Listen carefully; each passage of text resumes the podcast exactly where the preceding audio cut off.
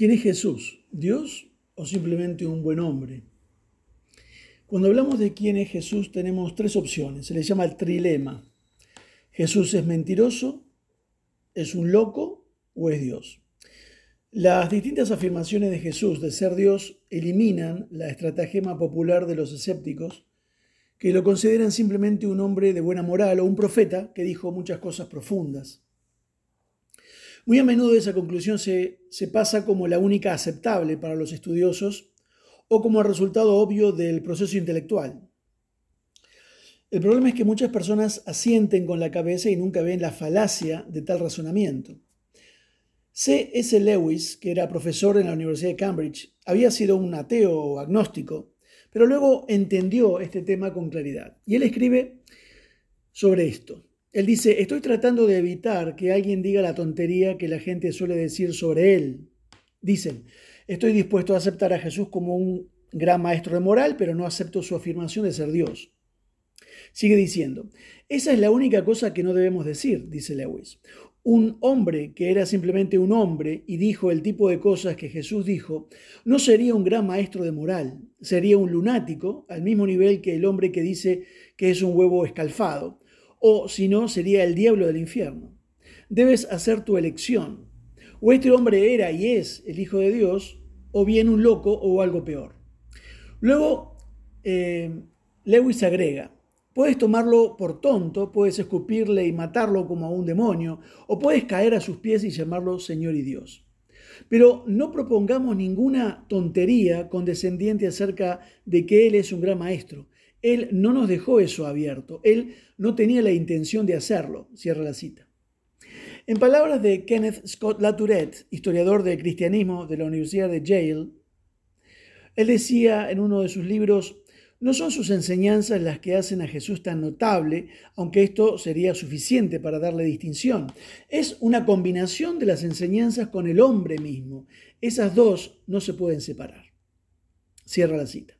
Jesús afirmó ser Dios. Él no dejó ninguna otra opción abierta. Su afirmación debe ser verdadera o falsa, por lo tanto es algo que se debe considerar seriamente. Jesús preguntó a sus discípulos, ¿pero quién dicen que soy yo? En Mateo 16. Y tiene varias alternativas. Primero, supongamos que su afirmación de ser Dios es falsa o era falsa. Si fuese falsa, entonces tenemos solo dos alternativas. Él sabía que era falsa o no sabía que era falsa. Consideremos cada una por separado y examinemos la evidencia. Entonces, primero, ¿es un mentiroso o era un mentiroso? Si cuando Jesús hizo sus afirmaciones sabía que no era Dios, entonces estaba mintiendo y engañando deliberadamente a sus seguidores.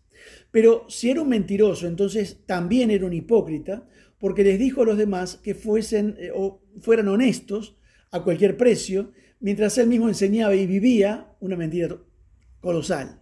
Más que eso, él era un demonio porque les dijo a otros que confiaran en él por su destino eterno. Si no podía respaldar sus afirmaciones, y lo sabía, entonces era indescriptiblemente malvado. Por último, también sería un tonto porque fueron sus afirmaciones de ser Dios lo que lo condujeron a la cruz. Muchos dirán que Jesús fue un buen maestro de moral, Seamos realistas. ¿Cómo podría ser un gran maestro de moral y engañar a las personas a sabiendas en el punto más importante de su enseñanza, su propia identidad? Tendríamos que concluir lógicamente que era un mentiroso deliberado.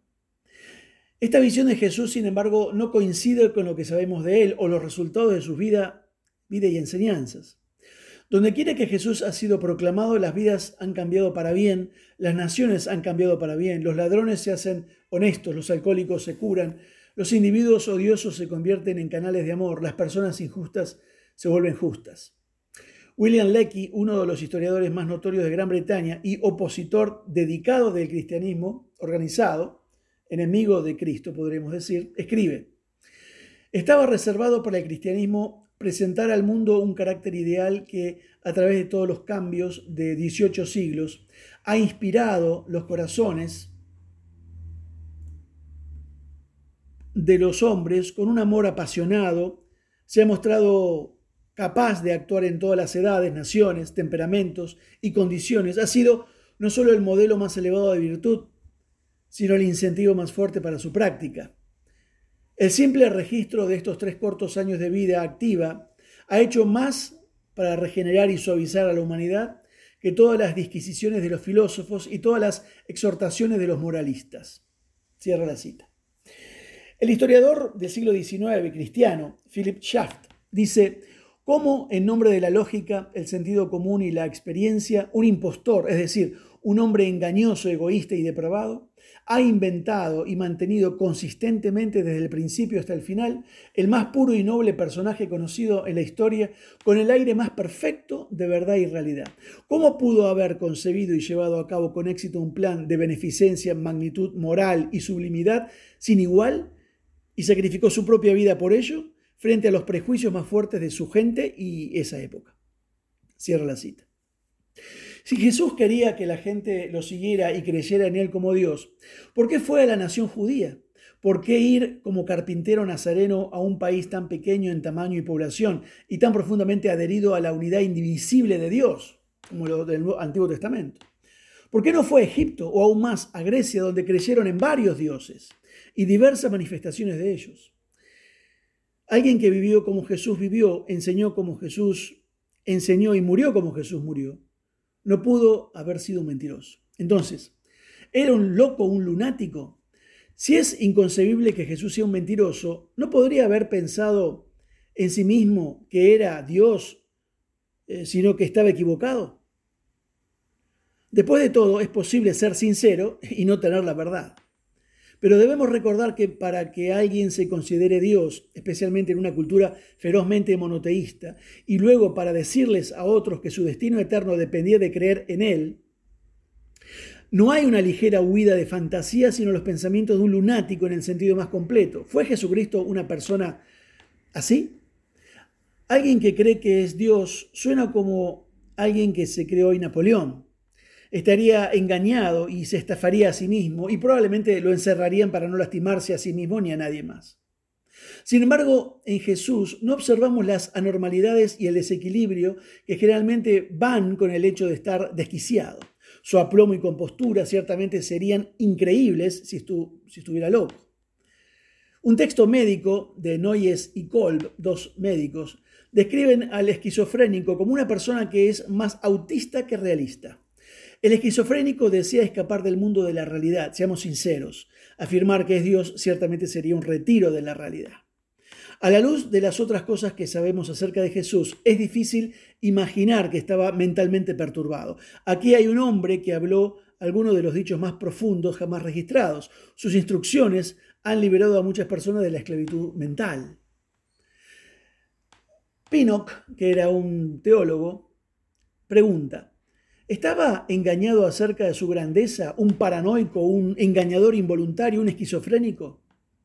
De nuevo, dice este hombre, la habilidad y la profundidad de sus enseñanzas respaldan el caso solo por su total solidez mental, si tan solo estuviéramos tan sanos como él, termina diciendo.